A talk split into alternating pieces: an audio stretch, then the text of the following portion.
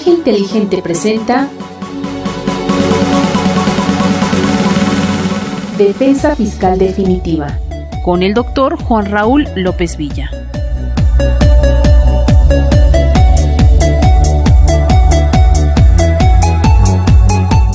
Y estamos de regreso para continuar con la barra programática de este día, martes 10 de marzo de 2020. Con el gusto de saludarles nuevamente Soledad Nava a través de sinergiainteligente.com. Vamos a continuar con una emisión más de su programa Defensa Fiscal Definitiva, programa que se transmite cada 15 días, martes a las 11 de la mañana, dirigido por el doctor Juan Raúl López Villa, a quien ya estamos enlazando a la Ciudad de México. También nos enlazamos con el maestro Frank Franklin Ruiz Gordillo, quien es el invitado de esta emisión. Yo los invito para que se queden con nosotros a lo largo de este programa, nos envíen sus comentarios, sugerencias o saludos. Les recuerdo que su opinión es muy importante para nosotros. Nos pueden escribir a través de redes sociales, en Facebook estamos como Sinergia Inteligente, en Twitter arroba somos Sinergia, también a través de WhatsApp nos pueden enviar un mensaje de texto o de voz en el 22 24 84 60 95 22 24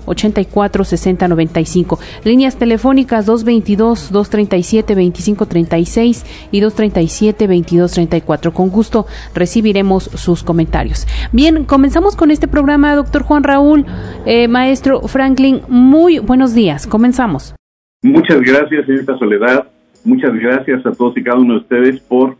como cada martes, escucharnos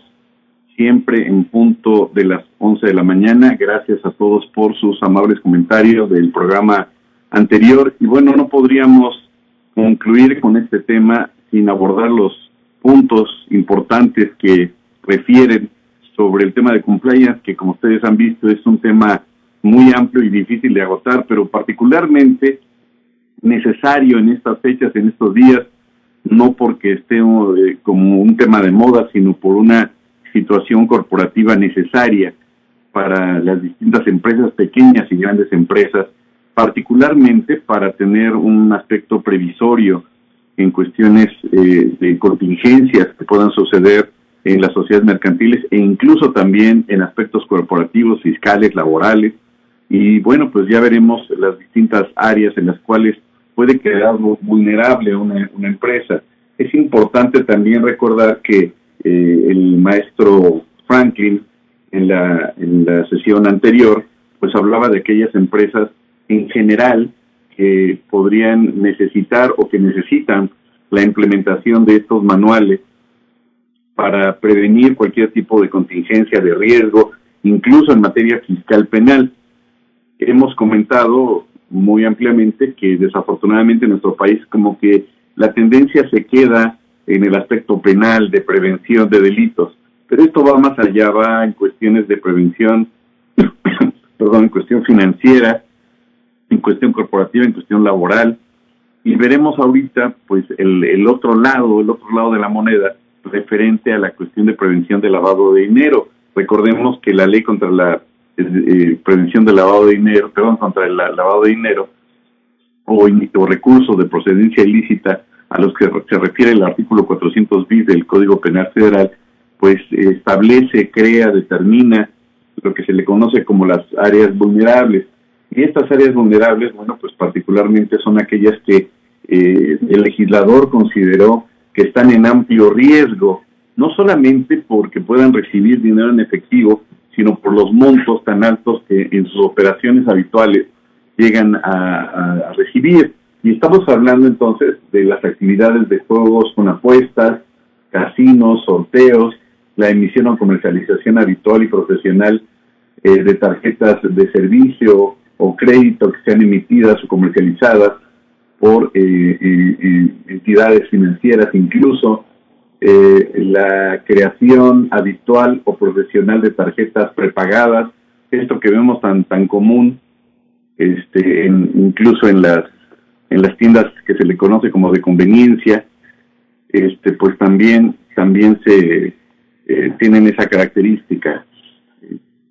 Por otro lado, también es importante eh, recordar em, que existen otro tipo de actividades vulnerables también, como la prestación habitual o profesional de servicios de blindaje de vehículos terrestres, eh, también el ofrecimiento habitual o profesional de operaciones de mutuo o de garantía. Recordaríamos que ahí existen eh, un tipo de sociedad muy particular que, por cierto, no está regulado por el sistema financiero y valdría la pena aquí que ahondara el maestro Franklin, ya que lo tenemos aquí presente. También la prestación habitual o profesional de servicios de construcción. Eh, veamos, vemos más bien que el ámbito, el área de la construcción, pues tiene, tiene muchos reflectores puestos encima, puesto que desafortunadamente existe esa práctica común de pagar a, los empleados en forma a través de efectivo, lo cual genera muchos riesgos, no solo en cuestión de seguridad personal con toda la inseguridad que se ha desatado en nuestro país, sino también por a veces la falta de control que hay en el manejo de efectivo. También, eh, bueno, dentro de otros, la cuestión de la subasta o comercialización habitual o profesional de obras de arte. Recuerden que una de las formas a través de la cual el dinero mal habido, el dinero ilícito, el dinero que no se puede justificar lícitamente, pues se invierte en obras de arte porque es un activo que queda ahí pendiente y que en cualquier momento lo pueden sacar a la venta y recuperar nuevamente ese, ese ingreso. Eh, la comercialización o distribución habitual o profesional de vehículos, recordemos que las agencias de autos pues también es una actividad vulnerable, puesto que también puede haber gente que no solamente les pague en efectivo, sino que pues se maneja mucho dinero en ese tipo de, actividades, la recepción de donativos. Bueno, aquí es todo un tema, podríamos dedicarle, maestro Franklin, todo un, todo un programa, dos programas, de la forma tan desafortunada en que nuestro país, eh, o más bien tan desorganizada como muchas personas o sociedades reciben donativos del extranjero, que es lícito, pero la forma en que lo están implementando es completamente ilegal y puede dar lugar a situaciones muy delicadas en el ámbito penal puesto que no están debidamente asesorados y hablamos incluso de asociaciones de empresarios, por ejemplo. También eh, en la prestación de servicios profesionales eh, en forma independiente, la prestación de servicios por parte de sedatarios públicos, de notarios públicos, corredores públicos, la prestación de servicios eh, a través de la agente aduanal en materia de comercio exterior y también la constitución de derechos de eh, de personas de uso o goce de bienes inmuebles. Esto, pues, incluso eh, repercute en el ámbito hotelero, como ya alguna vez lo comentábamos. Pero dejemos que el maestro Franklin, pues, nos ahonde un poquito más sobre este tema y al final, pues, vamos a, a, a algunos, algunas preguntas que infieren mucho en, los temas que estamos señalando. Adelante, maestro Franklin. Eh, gracias, maestro, por eh, regalarme esta hora de tu tiempo también, doctor, este, y sobre todo por hablar de este tema tan interesante respecto a las actividades vulnerables establecidas en el artículo 17 de la, de la de la Ley Federal para prevenir e identificar operaciones con recursos de procedencia ilícita. Es un tema tan interesante respecto a que también recordemos que ahora este, el doctor Santiago Nieto, el que está este, encargado de la unidad de inteligencia financiera, este, ya existe un predictamen para modificar la FIORPI. Este, principalmente recordemos que para hablar de lo de la FIORPI, estamos que hablar que eh, ya existe una certificación por la Comisión Nacional Bancaria y de Valores respecto a las personas, al Officer Compliance, de la persona que va a estar encargada de vigilar todas aquellas actividades vulnerables dentro de la empresa. Esta persona va a estar encargada de supervisar todas aquellas actividades y revisar que no superen el umbral. Cada actividad que tú mencionaste, doctor, que se establecida en el artículo 17 de esta ley, la mencionada, este, se tiene que enviar un reporte este, al portal del SAT, principalmente en la cuestión de los reportes es, si superas umbral, hay reportes de 24 horas, de 10 días, dependiendo las actividades que realices dentro de la empresa. Y ahora bien, dentro de los puntos principales que se van a, que bueno, que se está modificando en el predictamen, en el predictamen de la Ley Federal para prevenir eh, la identificación de operaciones con recursos de procedencia ilícita, es incluir el financiamiento al terrorismo, eh, incluir en la lista de personas políticamente expuestas, incluir el enfoque basado en riesgos, el beneficiario final de las operaciones sospechosas, programas de capacitación y sistemas automatizados y auditoría interna y externa. Recordemos que todas estas este, modificaciones van a depender mucho de las recomendaciones que nos hace cada año la evaluación a través del Grupo de Acción Financiera Internacional respecto al Grupo GAFI, en el cual es este, principalmente aquellas recomendaciones respecto al tema de prevención del lavado de dinero y financiamiento del terrorismo, donde nace principalmente la obligación que tienen las empresas de reportar este tipo de actividades vulnerables, que exista un umbral y que ese umbral, al momento de superarse, se tenga un reporte, contenga un reporte dentro de su portal de realizar dichas actividades.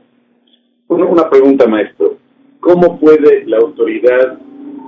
debidamente o legalmente proceder a presumir que se están llevando a cabo operaciones ilícitas o con ingresos presuntamente de procedencia ilícita. Tienen que ejercitar previamente sus facultades de comprobación, hay algún procedimiento especial en materia de lavado de dinero simplemente simplemente derivado del requerimiento que el SAT le pueda hacer al contribuyente.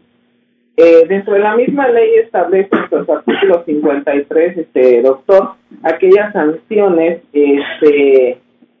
que tiene la obligación la empresa de emitir aquellos avisos sobre aquellas actividades sospechosas, aquellas actividades este, vulnerables y sobre todo aquellas actividades este, eh, principalmente que superen el umbral. Si tú como empresa, tú no notificas al portal del SAT que realizaste cierta operación y que superaste el umbral, la autoridad te va a requerir en dado momento este, que tú reportes esa operación. Pero también dentro de las sanciones que establece el artículo 53, te dice en el momento de que tú no realizas aquellos reportes, tú te, este, puedes generar una sanción, una sanción económica y sobre todo este, que la autoridad puede ejercer alguna de sus facultades. Recordemos que es una ley administrativa. Yo creo que un punto fundamental, y perdón que nos regresemos un poquito para atrás, para todas aquellas personas que nos hacen el favor de escuchar en esta emisión, es identificar plenamente las actividades que son vulnerables. Esto quiere decir que la ley o que el legislador estableció en forma expresa, en forma clara, cuáles son esas eh, operaciones en donde existe el alto riesgo o vulnerabilidad de parte de los contribuyentes para presumir por parte de la autoridad que esté operando, que esté llevando a cabo una actividad con ingresos que no pueda acreditar o demostrar y que la autoridad en, en ese supuesto presuma que son ingresos ilícitos. Por ejemplo, si ustedes tienen la intención de crear una sociedad civil, incluso sociedad anónima, que se dedique a la venta de inmuebles, a la renta de los mismos, pues esa actividad per se es una actividad vulnerable, es decir, ya tendrían la obligación entonces de regularmente hacer los reportes ante el SAT respecto de las operaciones que mensualmente están llevando a cabo. Por ejemplo, si hablamos entonces de, eh, de, aquellas operaciones sobre uso o base de bienes inmuebles y que nos preguntan, esto tiene que ver también con el área de la hotelería, pues entenderíamos que sí, por supuesto, es una de las áreas vulnerables también. Quiere decir entonces que pues no solamente deberían de constituirse eh, como sociedades mercantiles o sociedades civiles como consideren, pero también tendrían que asistirse oportunamente para saber sus obligaciones. Esto es en el ámbito corporativo, en el ámbito de actividad comercial. Pero si nos vamos más para atrás, aun cuando no sea una actividad vulnerable como tal, sino una actividad cotidiana, eh, la de los particulares, por ejemplo, una pregunta que, desafortunadamente me, me, formulan muchas veces es qué sucede con aquella ama de casa o con aquel estudiante que recibe dinero del papá, él está estudiando aquí en la Ciudad de México y el papá pues le manda mensualmente X cantidades. Ese dinero, esos ingresos del ama de casa del particular, ¿se podrían considerar como un ingreso de procedencia ilícita, maestro Franklin? Eh, dependiendo eh, de dónde venga la fuente de, de ingreso, es decir, el origen. Si el origen, es decir, la cuenta, eh, viene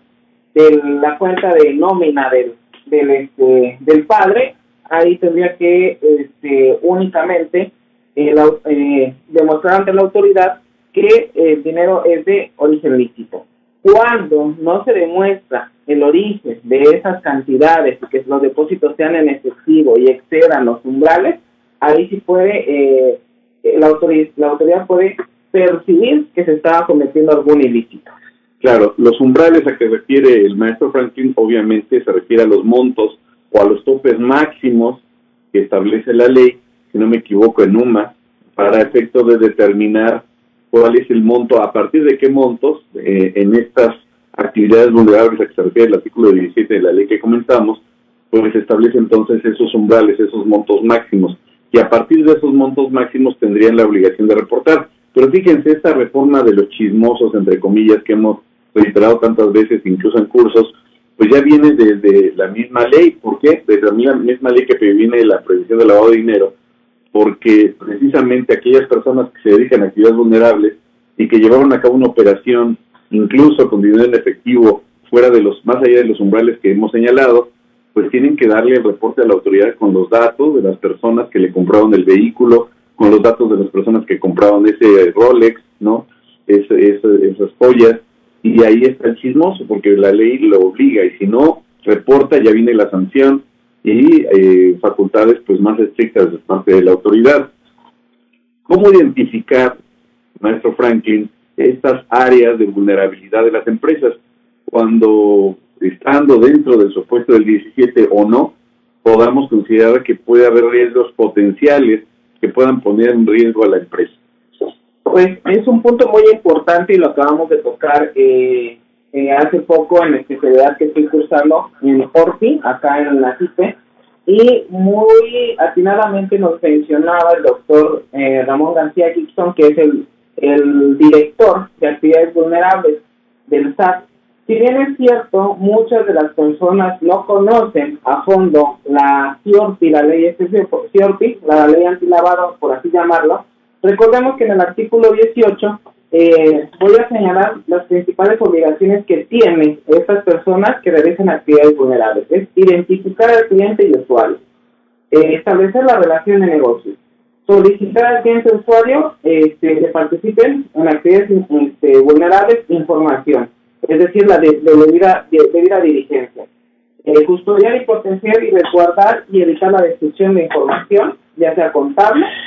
y este, ya sea física o electrónica, y brindar las facilidades necesarias para llevar a cabo las visitas de verificación, que esto tiene la obligación de realizar la autoridad, y presentar los avisos, como había mencionado anteriormente, en tiempo y forma. Porque si no, eh, vamos a, hacer una relación de lo que mencionaba anteriormente del artículo 53 de esta ley, en el cual menciona que eh, su capítulo séptimo de las sanciones administrativas a las que puede ser este eh, se le puede eh, imponer a esas, a esas personas. Aquí dice que en la sanción primera se abstenga a cumplir con los requisitos que formule la Secretaría en términos de la ley. incumpla con las obligaciones de del artículo 18 que acabo de mencionar, que incumpla con la obligación de presentar en tiempo los avisos a que se refiere el artículo 17, incumpla con la obligación de presentar los avisos sin los requisitos que se refiere al artículo 24, que también les habla de los avisos principalmente, incumplan con las obligaciones de, de, de omitir eh, los avisos a que se el artículo 17 y que participen en cualquier acto o operación prohibida. Eh, aquí, eh, como mencionaba anteriormente, estamos hablando de las sanciones administrativas que puede imponer este, la autoridad por incumplir esta, estas este, actividades que tiene la,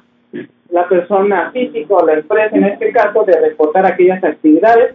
que sobrepasen el umbral. El umbral, como mencionaba acá el doctor, son este, a través de las unidades de medida de actualización, los, los famosos UMA. Y principalmente, eh, como mencionaba, acá la, la facultad que tiene la autoridad es una facultad de verificación, que si realmente se están realizando las operaciones, cómo se están realizando, la forma a través de transferencia, a través de, de efectivo y la regularidad. Por eso también la misma ley, y ahorita existe un predictamen en el cual se van a modificar la, el artículo 17, se van a agregar más actividades vulnerables y se van a agregar, este, principalmente acaba de salir en el mes de febrero, eh, la lista de las eh, personas políticamente expuestas.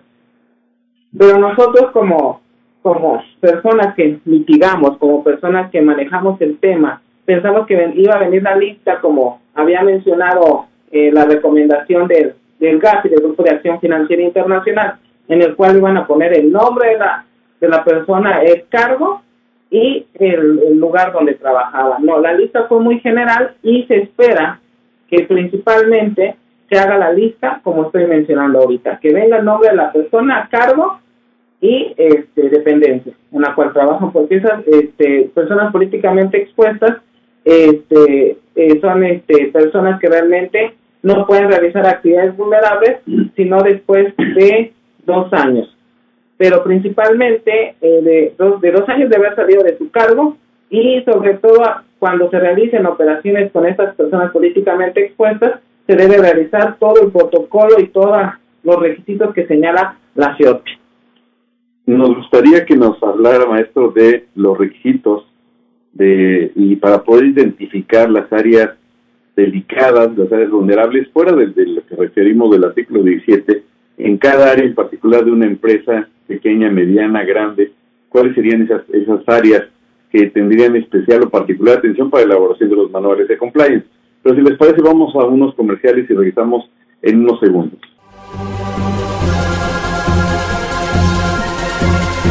Sinergiainteligente.com Contáctanos al 01 222 237 2234 y 237 2536. Skype Sinergia Inteligente. WhatsApp 2224 84 60 95. Correo electrónico sinergiainteligente@outlook.com y grupo Sinergia Inteligente gmail.com. Facebook Sinergia Inteligente. Twitter arroba Somos Sinergia. Sinergiainteligente.com, la señal de la cultura profesional.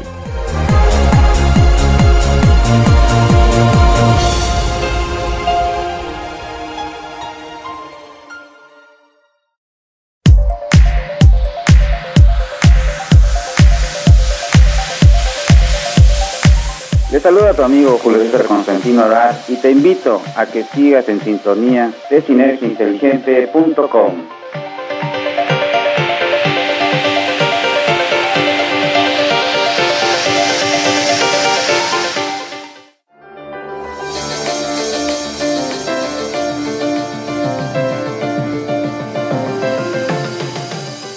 Les habla su servidor, el doctor Juan Raúl López Villa, para recomendarles el libro de mi autoría, Defensa Fiscal Estratégica contra Presunción de Operaciones Inexistentes. En este libro encontrarán las respuestas a las distintas formas y oportunidades que tiene el contribuyente para impugnar estos serios actos de la autoridad fiscal cuando presume que el contribuyente ha incurrido en operaciones inexistentes. ¿Cuándo impugnar en juicio de amparo? ¿Cuándo impugnar en juicio de nulidad? ¿Qué argumentos de defensa se tienen y en qué momento impugnarlo? Para una defensa fiscal óptima y definitiva, no deje de adquirir este libro, Defensa Fiscal Estratégica contra Presunción de Operaciones Inexistentes.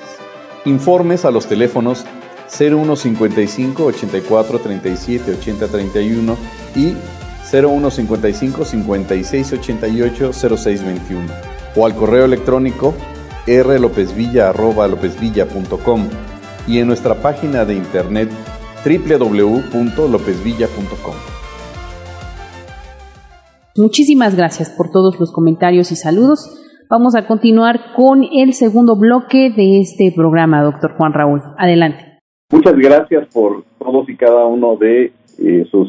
comentarios, de sus saludos. Gracias por escucharnos y gracias por estar atentos a estos temas, pues no digamos son nuevos, que han llegado un poco tarde a nuestro país, pero no por ello importantes y necesarios para poder implementar en la industria en distintas actividades, no solamente de venta de bienes, sino de servicios. Si alguien dijera, oye, es que en materia del despacho contable, pues no tiene nada que ver con compliance, como para qué lo aplicamos, tiene que ver, tiene que ver con las actividades, incluso aunque no son vulnerables, que, que presten incluso servicios también. Vean entonces cómo todo está vinculado, está relacionado. Antes de que continúe el maestro Frank me gustaría señalar que es un punto elemental para aquel despacho abogado que se vaya a involucrar en la elaboración de estos manuales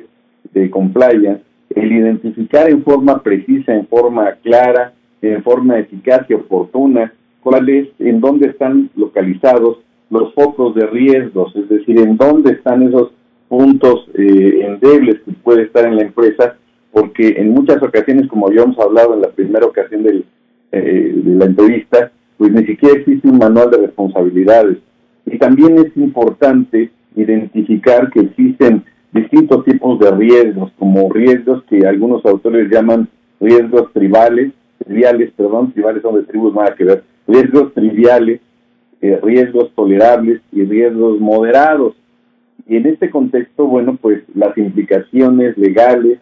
eh, incluso que van desde cuestiones éticas hasta cuestiones que pueden implicar acciones delincuenciales, no solamente por actos, sino por omisiones. En este contexto, entonces, vean lo delicado que, puede llevarse, que puede implicar el no tener una regulación interna a nivel local, que como comentábamos también en la sesión anterior, pues eh, hay una empresa ahí muy famosa que ha estado metida en problemas a nivel internacional, no voy a decir que fue de pero este, pues tenía esta su área para pagar eh, a los funcionarios y corromper a los distintos eh, funcionarios gubernamentales. Vean a qué nivel de exceso de violación de, ética llegan en algunas ocasiones pues por el, la avaricia de, dinero o de eh, otro tipo de situaciones.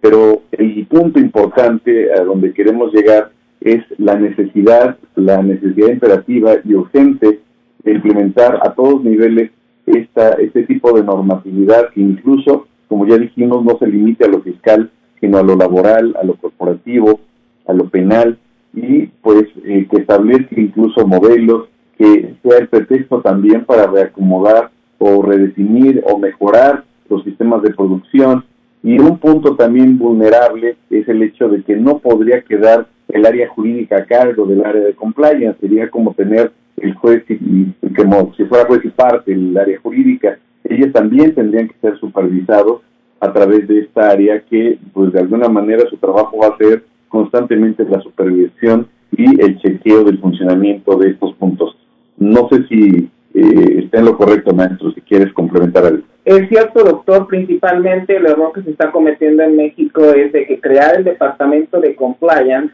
eh, esté cargo del el área jurídica. Eh, en base a los estudios y en base a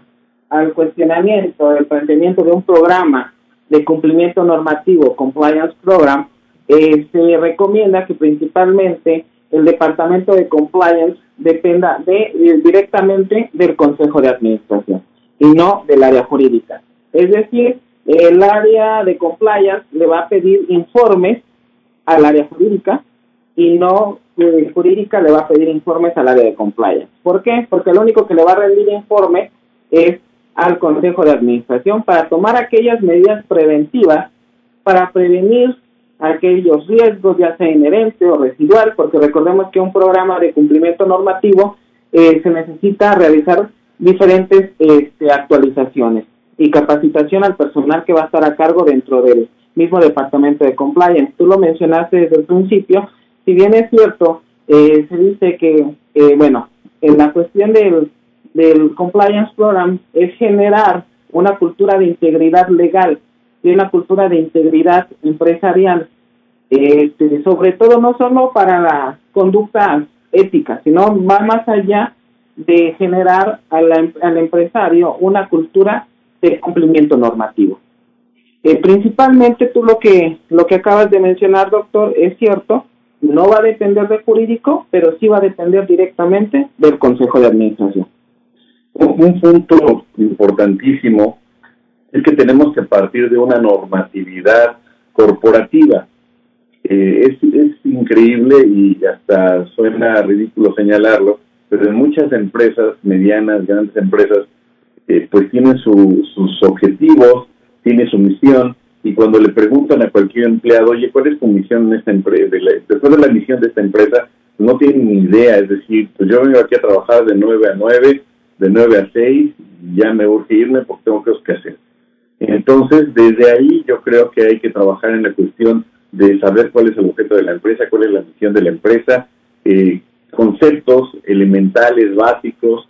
que tienen, pues, empresas que tienen toda una trascendencia y gran influencia en el ámbito corporativo, como lo son las empresas norteamericanas, ¿no? Eh, hablamos de Disney, hablamos de Apple, que tienen muy, muy claro y muy definido cuál es el concepto de empresa, cuál es su misión, cuál es su objeto, pero también en ese contexto es imprescindible, es necesario crear una normatividad a nivel interno, pero también una normatividad de carácter ético, y no me refiero a manuales morales de mucho menos, sino un, manual de carácter corporativo que establezca pues cuáles son las pautas imprescindibles del modelo a cumplir tanto en el ámbito, corporativo como en el ámbito eh, eh, laboral, en el ámbito fiscal y particularmente pues que esto no queda en una norma jurídica. Eh, dice el maestro Dionisio Key que el Estado de Derecho se cree que es cuando hay muchas leyes y que el Estado crea muchas leyes. Eso no es el Estado de Derecho. En este sentido, pues la normatividad que cree la propia empresa es para efecto de estarla supervisando constantemente y con ello dar pautas para mejorar también la excelencia en el funcionamiento de la misma. Y esto va a implicar normas de carácter laboral, de carácter corporativo, normas incluso de orden fiscal, de carácter contable, y va a necesitar o va a requerir que los empleados también tengan una formación especializada y una actualización constante, porque al final del día ellos son los que tendrían que trabajar como relojito para efecto de, cumplir, de cumplimentar y de estar constantemente darle, dándole una valoración continua a estos programas que se estén implantando y que pues implique necesariamente, yo diría que como un requisito sine qua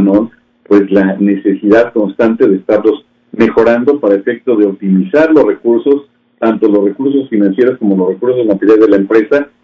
poniendo en, la mesa y poniendo en estos manuales, pues cuáles son, eh, dónde están focalizados estos riesgos potenciales, incluso de carácter penal, prevención de riesgos en materia laboral. Es increíble, pero en muchas empresas transnacionales, valga la referencia, las personas que estaban hace 30 años son las que siguen ahorita, es decir, no hay volatilidad laboral porque tienen un manual muy bien establecido de riesgos y la gente realmente ama lo que hace, realmente cumple con esos requisitos y incluso como parte de su función es el estar constantemente proponiendo, hay empresas en donde anualmente se hacen concursos en donde ellos, eh, los directivos, les dan como convocatoria a los empleados que generen, que, provoquen, que diseñen eh, nuevos productos y tienen un premio, incluso darles una parte accionaria mínima, pero eso es motivar también a los empleados a que se sientan parte de la empresa. Vean entonces cómo esta eh, situación conlleva a disminuir al máximo riesgos o responsabilidades en el ámbito fiscal, en el ámbito penal y principalmente de estar constantemente en una mejoría continua, es decir, esa mejoría no solamente da resultados en la producción, sino en mejoría en los sistemas implantados a nivel de normatividad. Exactamente, eh, la elaboración de un manual de cumplimiento, como tú acabas de mencionar, es multidisciplinario, como mencionamos en la plática pasada. No solo enfocarlo en la materia este, penal, sino principalmente en esas cuestiones principales de la empresa. Como decía, eh, uno de los métodos principales para crear un manual de cumplimiento es conocer la empresa. Y conocer la empresa es conocer todas sus áreas. Tú acabas de mencionar las principales, el área administrativa, el área laboral, el área fiscal, el área contable. El, este, también recordemos que debemos de crear estos manuales a través de los estándares internacionales este, que hablamos este, la, la plática pasada de la, de la ISO 19601 y la 19602, este, donde hablan de eh, prevenir riesgos en cuestiones penales y, este, y la UNE 19602 este que nos habla para prevenir riesgos en materia tributaria. Si bien es cierto, tú acabas de mencionar, doctor, en esta en esta charla que debemos de tomar en cuenta diversas este, áreas para crear un manual de cumplimiento, también debemos de conocer a fondo quién va a estar dentro de la empresa, quién va a ser el encargado de, de llevar a cabo dicho departamento y como mencioné anteriormente, no va a depender de ningún área solo le, va a rendir informes al Consejo de Administración para que el Consejo de Administración, junto con el área de compliance, tomen las medidas necesarias para, para prevenir este, cualquier acto ilícito. Pero déjame mencionarte principalmente este, un tema muy interesante que no se ha abordado dentro del tema del área de compliance y este, principalmente vamos a hablar de lo que es la criminología corporativa, que es qué nos va a ayudar la criminología corporativa en, para la elaboración de un compliance program. Recordemos que José Luis eh, Prieto eh, en 2009 define la especialización como un propósito para gestionar la seguridad integral de las organizaciones, sus integrantes, este, la identificación, medición y control y prevención de eventos delictivos o nocivos y tiene lugar en un contexto sociolaboral. Su objetivo es brindar la seguridad a las personas, preservar los bienes, gestionar los riesgos y aumentar la rentabilidad, disminuyendo los costos por efectos nocivos de criminalidad, eh, ya sea por amenazas internas o externas. En este caso, eh, ¿qué es lo que nos quiere dar a entender este concepto? Es conocer la infraestructura de la organización, su entorno, los procesos, las costumbres y todos aquellos factores que nos pueden eh, dar a conocer un comportamiento antisocial o contrario y que a través de, los manuales o la, la, implementación de un compliance program nos va a ayudar a prevenir esos actos ilícitos que se puedan cometer dentro de la organización. Y, y finalmente, maestro, esto esto nos, nos deja mucha tela pendiente que cortar, que analizar. Y yo resumiría en dos preguntas, tres puntos básicos para entender la actividad del compliance. ¿Cuánto tiempo es en promedio lo que tarda en elaborarse, en crearse los manuales de compliance? Y a partir de qué nivel económico, me refiero al tipo de empresa, pequeña, mediana, gran empresa, eh, pues eh, debe de considerar la creación de estos manuales o implementar el compliance corporativo? Eh, es una gran pregunta, doctor, y principalmente tú lo acabas de mencionar. Eh, se tiene que conocer primero, hay que hacer una auditoría legal. ¿Qué es lo que se trata? Es conocer a fondo las actividades que realiza la empresa, cómo la realiza, quiénes son sus proveedores, quiénes son sus clientes, es ver si tiene o cuenta con una debida diligencia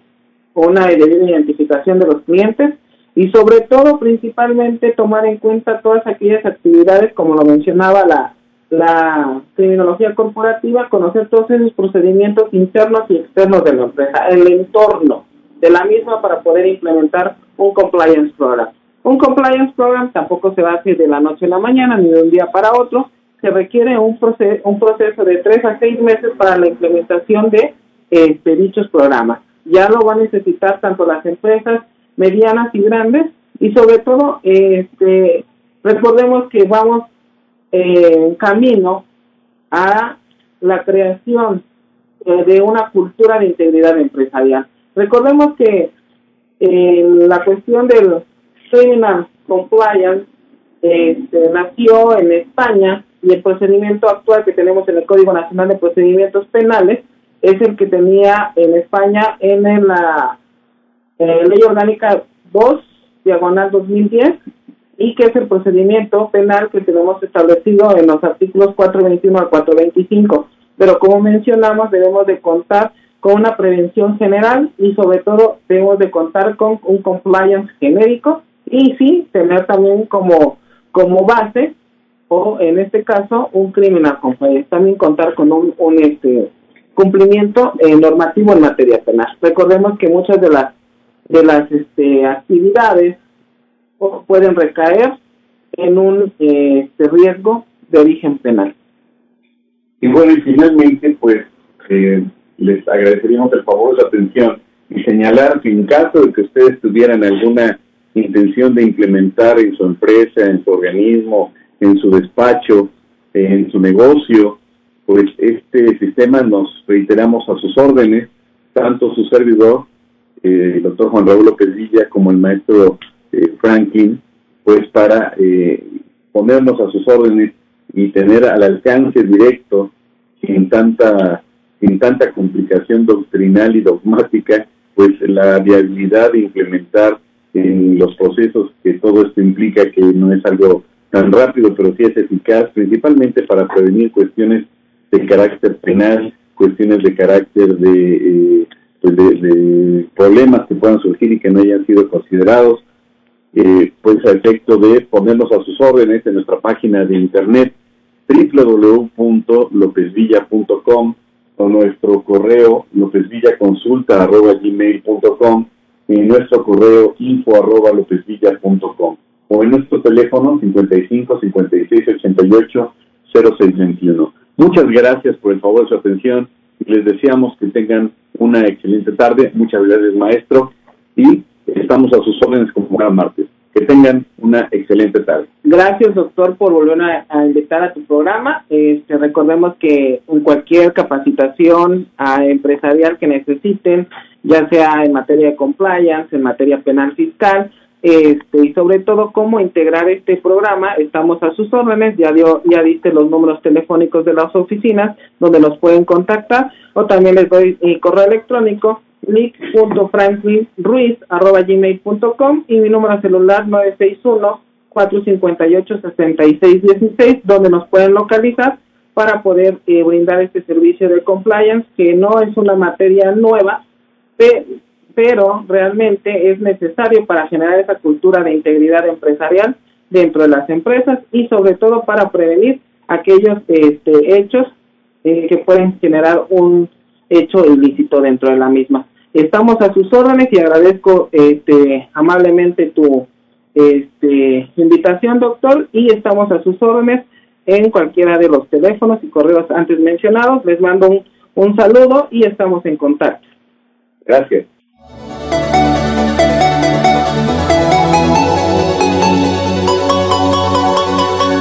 Sinergia Inteligente presentó Defensa Fiscal Definitiva con el doctor Juan Raúl López Villa. Escúchalo en 15 días a las 11 de la mañana. Sinergiainteligente.com, la señal de la cultura profesional.